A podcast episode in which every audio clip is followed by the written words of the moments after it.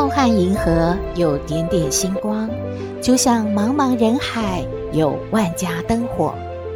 每盏灯的背后都有耐人寻味的故事。透过分享，连线星光和灯火，传递爱与希望。欢迎收听《小星星看人间》。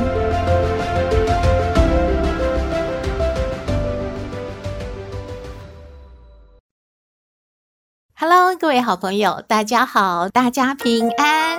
一进入农历七月呀、啊，大家是不是有点觉得紧张兮兮、神经兮兮呢？碰到电脑宕机，哎呀，怎么就差一秒钟没有赶到电梯？结果呢，打卡钟啊就跳到了九点零一分，迟到了。还有呢，或者是说，怎么老是觉得诸事不顺？是不是不小心在什么时候说错什么话？得罪了哦，看不见的，嗯，不知道，反正啊就很紧张，很恐惧哎。小和尚就问老和尚了：“师傅，一个人最害怕什么？”老和尚笑笑的看着他的徒弟说：“你以为呢？”小和尚回答：“是孤独吗？”老和尚摇摇头：“不对。”小和尚又问：“那是误解吗？”老和尚也不对。哎呀，到底什么才是对的呢？小和尚又说：“是绝望吗？”老和尚还是摇头：“不对。”就这样啊，小和尚一口气答了十几个答案，老和尚都一直摇头。哎，那师傅，您说嘛，是什么呢？小和尚真的没想法了，他还是直接问老师傅吧。和尚就说了：“那是你自己呀。”什么？我自己？小和尚抬起头，睁大了眼睛，好像明白，又好像没有明白耶。他看着老和尚，嗯，可不可以给我点答案啊？他的眼神有点渴求的望着他的师父。和尚就笑笑的说。其实啊，你刚刚说的孤独、误解、绝望等等，都是你自己内心世界的影子，都是你自己给自己的感觉罢了。你对自己说：“哎呀，这些真是可怕，我快要承受不住了。”那你就会真的害怕了。同样的，假如你告诉自己，没什么可怕的，只要我啊积极面对，就能够战胜一切，那就没什么可怕嘛。你呀，不要执着那些虚幻。一个人如果连自己都不怕，他还会怕什么呢？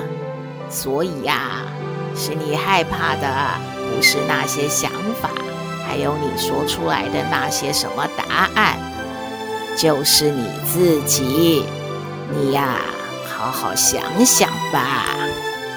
嘿，是这样的吗？小星星也要好好想想喽。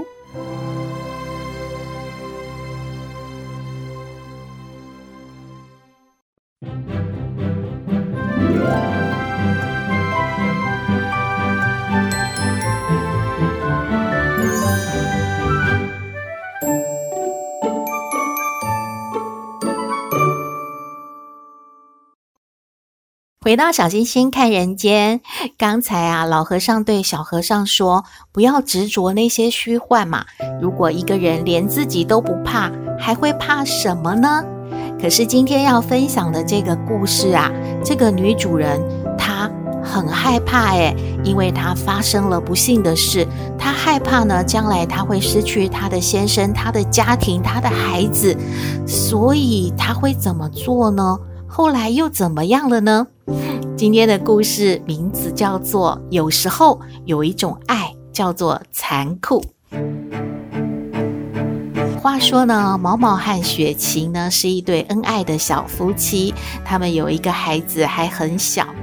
毛毛会做菜，会洗衣拖地，做各种的家事，而且呢，做得又快又好，所以啊，雪晴真的是非常的幸福，感觉被毛毛啊，就是捧在手心疼着的。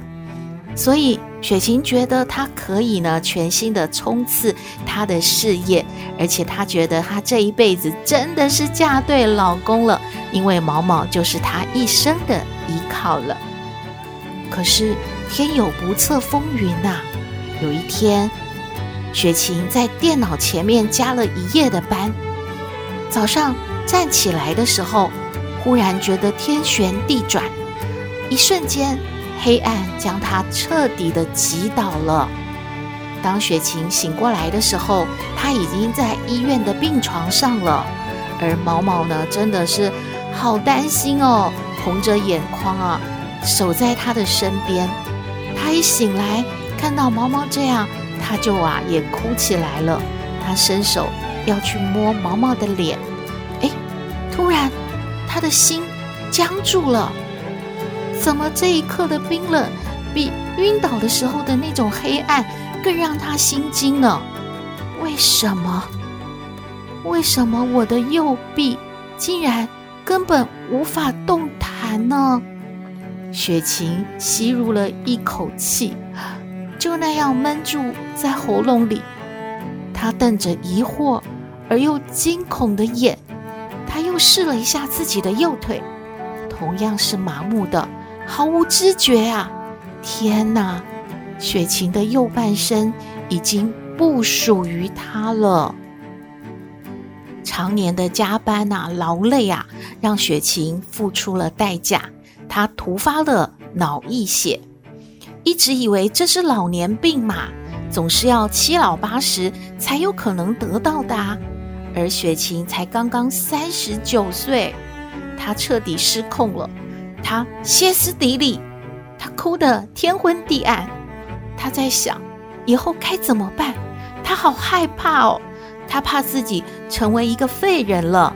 她不能工作，不能持家，不能带心爱的女儿去公园。不能再挽着毛毛的胳膊去散步。如果他终身都要躺在床上，要躺多久啊？十年、二十年？他无法想象，他也不能忍受。他所有的幸福就这样灰飞烟灭了吗？毛毛啊，刚开始呢，还是常常鼓励雪晴的。而且医院也开始给他做复健治疗了。四十天过去，两个月过去了，好像有了一些好转。雪晴的手和脚有了一些知觉了，可以做一些简单的活动。但是病情并没有进一步的好转，任凭雪晴怎么样的努力，好像都没有起色呢。她还是没有办法自己穿衣服、扣扣子，吃饭的时候会拿不住筷子。饭菜掉得满身满床都是，而且他也没有办法自己去洗手间。如果没有人搀扶，他什么都不能做。他想到这里啊，又再一次的陷入崩溃了。自己不可能回到健康的状态了，而且他开始疑神疑鬼。他感觉毛毛也变了，不像以前啊，也不等他口渴。毛毛就会赶快拿了吸管给他，把水啊递到他的嘴边，让他喝水呢。而且他想要吃什么，只要眼光啊看到那个床头柜，毛毛马上呢就会去帮他拿过来耶。一开始的两个月呢，毛毛还会在旁边陪雪晴聊天，可是后来呢，毛毛来医院陪雪晴的时候，很多时候都是在看书啊，或者是看手机，甚或是跑到走廊和其他的病人家属聊天。看他只是看一眼而已，而且经常呢叫他都没有反应哎，而且送饭的时间也越来越晚了。雪晴感觉这个男人离他越来越远了，是不是真的要把他给遗弃了呢？有一天，这个问题真的发生了。雪晴饿了很久很久，毛毛都还没有送饭来。毛毛呢，提了排骨汤，就没有带别的食物了。雪晴看了他一眼，用手其实不是故意的，一挥呢，结果就把那个排骨汤啊打洒掉了，撒的啊那个毛毛一身都是。这个场面真的好尴尬！毛毛生气了，就对雪晴大吼一句说：“你爱吃不吃？你耍什么脾气呀？”接下来的日子啊，雪晴觉得毛毛来到医院呢，其实都好像是在应付他一样，随便的跟他讲几句话，就开始在划手机了。甚至他有时候想要起床去上厕所，要等很久很久。叫他叫半天呢，毛毛才会过来扶他，甚至有时候都故意听不到呢。所以雪晴啊，就决定自己一定要努力起来，不只是上厕所啊，还要练习着穿衣服、脱衣服，种种过去呢，他的进步都很少很少一点点的这一些日常的行为，他一定要积极努力的做好。日子像流水一般。很快的过去了，雪晴已经习惯了毛毛一次一次的迟到，还有漠视。她积聚起所有的潜能，还有毅力，她要来康复自己。她等待着健康的出院，她也等待着那个毛毛对她说出那两个字，就是离婚。她相信呢，她的老公已经等了很久了。终于是要等待这一刻，要跟他正式的分手。连医生啊都很难相信雪晴居然可以恢复的这么好诶，除了右腿还有一些僵硬之外，其他的地方几乎都和正常人一样了。他可以穿衣、脱衣、扣扣子，这些平常人能做的事，他都做好了。医生笑着说。他创造了一个奇迹呢，而雪晴也含着泪笑了。可是她笑得有些苍凉，他知道他好了，不是真的好了，而是要去迎接另外一个悲剧的。这一天，雪晴出院了，毛毛来接她，两个人在路上都很沉默。雪晴还是那样的个性，很固执。她不让毛毛搀扶她，她觉得自己有拐杖，虽然呢脚走起来还是比较迟钝僵硬，但是总算是可以一步一步的往前迈了。眼看着快到家了，他的心真的快跳出来了。他心想：等一下，他就要被提出来离婚了，可能就要当场签字了。以后这里还是他的家吗？孩子还是他的孩子吗？他一定要面对这一切吗？他忍住不哭，可是也做好了心理准备，迎接等一下要来临的悲剧。大门打开了，两个人进到房里了。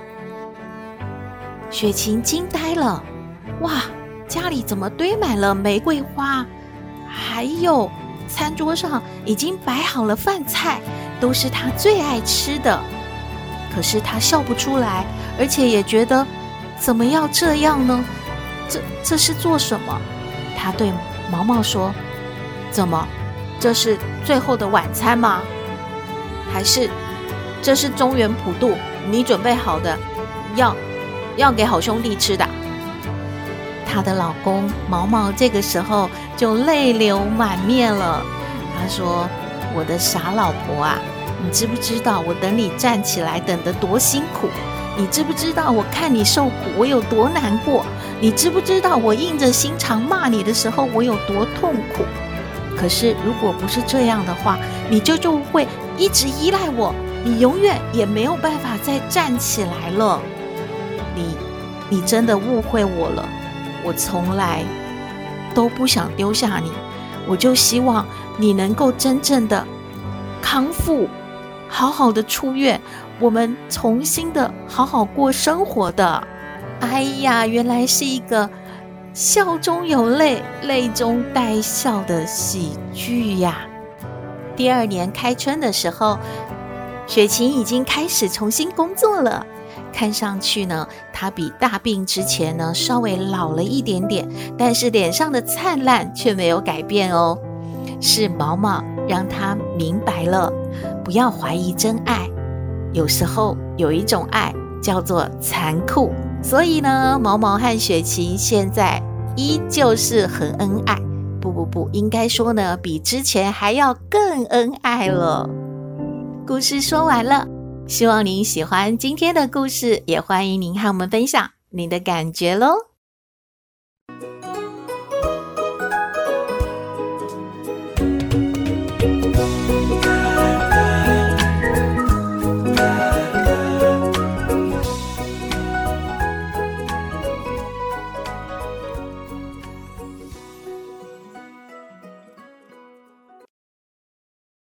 回到小星星看人间，今天来向康奶奶请教问题的是小爱。小爱说，她每个月都会拿一万块钱作为孝亲费包给她的父亲。那因为父亲节要到了，她又多包了三千元给父亲贺节。可是父亲一看到就说：“这也太少了吧？三千块是要庆祝什么父亲节啊？你也太抠门了。”小爱就好伤心，哭了好久哦。她来请教康奶奶，怎么会这样呢？她到底哪里做错了？我们来听康奶奶怎么说。嘿，大家好，我是康奶奶。上不知天文，下不知地理，不过你问我什么问题，我都能回答你。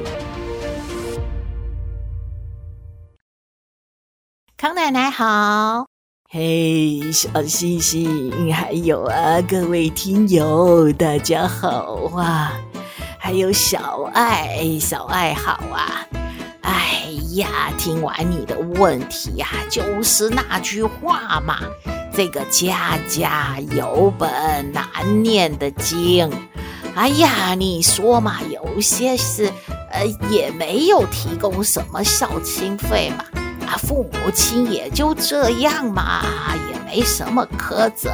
那这个父亲节的时候，母亲节的时候，可能也就回家蹭个饭吃，说一句“哎呀，快乐啊啊”，啊，就也没啥表示，不也是过了嘛？那父母亲也不会有什么好说好好指责，什么抠不抠的问题了。那小爱呢，觉得自己做的很多了啊，偏偏呢，父亲还说这样的话，所以他难过嘛。但是这个账呢，是怎么算也算不清。你说吧，你呀，感觉啊，提供的孝亲费够多啦。那爸爸妈妈搞不好觉得，哎呀，你在家里浪费电、浪费水呀，哎呀，你的个人支出啊，可也就不少喽。那这孝亲费就就也没有什么是落到这个老人的手里，是吧？哎呀，再说这个过节啊，是要买好礼物送呢，还是啊提供红包？让这个父亲自己去选礼物，或者留着当零花钱，也都各自这个都都都可以啦，没有一定啦哈。所以呀，也不要去计较啊，心要放开，一家人有缘才会成为这个家人的啊。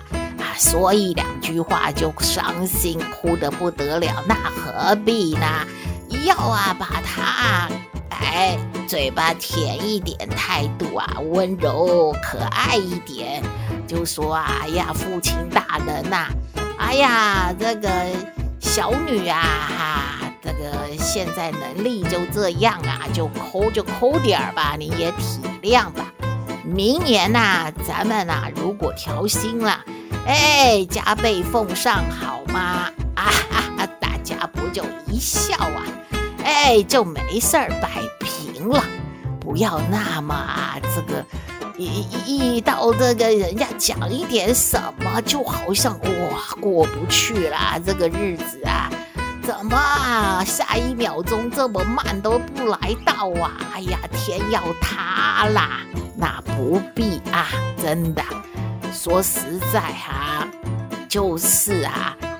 父亲啊，也跟你在这个这个嘴皮子上啊撒个娇嘛，哎呀，就就说说而已哈。好啦，别往心里去啊，别难过了啊。哎，康奶奶意见啊，给小爱参考啊。哦，康奶奶的意见给小爱参考喽。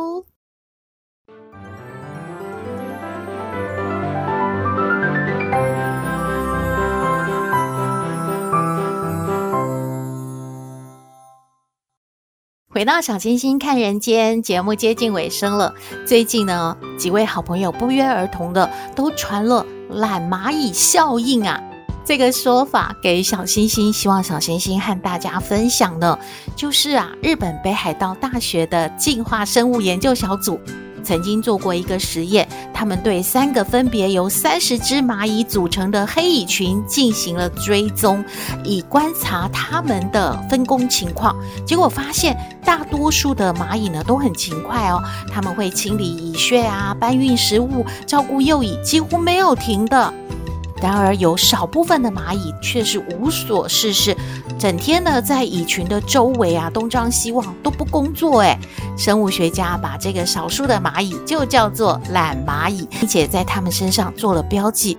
有趣的是呢，当研究小组断绝掉蚁群的食物来源的时候，那些勤快的蚂蚁立马就乱成了一团，而懒蚂蚁们呢，则不慌不忙。带领着蚁群向新的食物源头去转进。哎，人唯有在忙碌的生活中给自己留下空间，才能够静听灵魂深处的声音，才能够找到人生最有价值的路径。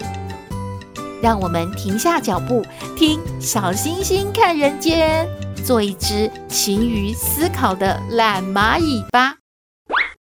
好了，今天的节目就到这边了。你有任何的建议，都欢迎您写信给我们。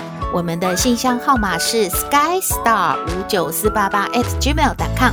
也请您在 Podcast 各平台下载订阅“小星星看人间”节目，一定要订阅哦，您就可以随时欣赏到我们的节目了。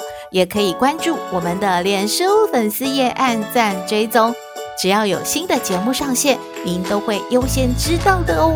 还有平台开放了抖内的功能，如果您要鼓励小星星和小圆，请我们喝杯咖啡来支持我们继续创作的话，欢迎抖内喽。祝福您日日是好日，天天都开心，一定要平安哦。我们下次再会喽。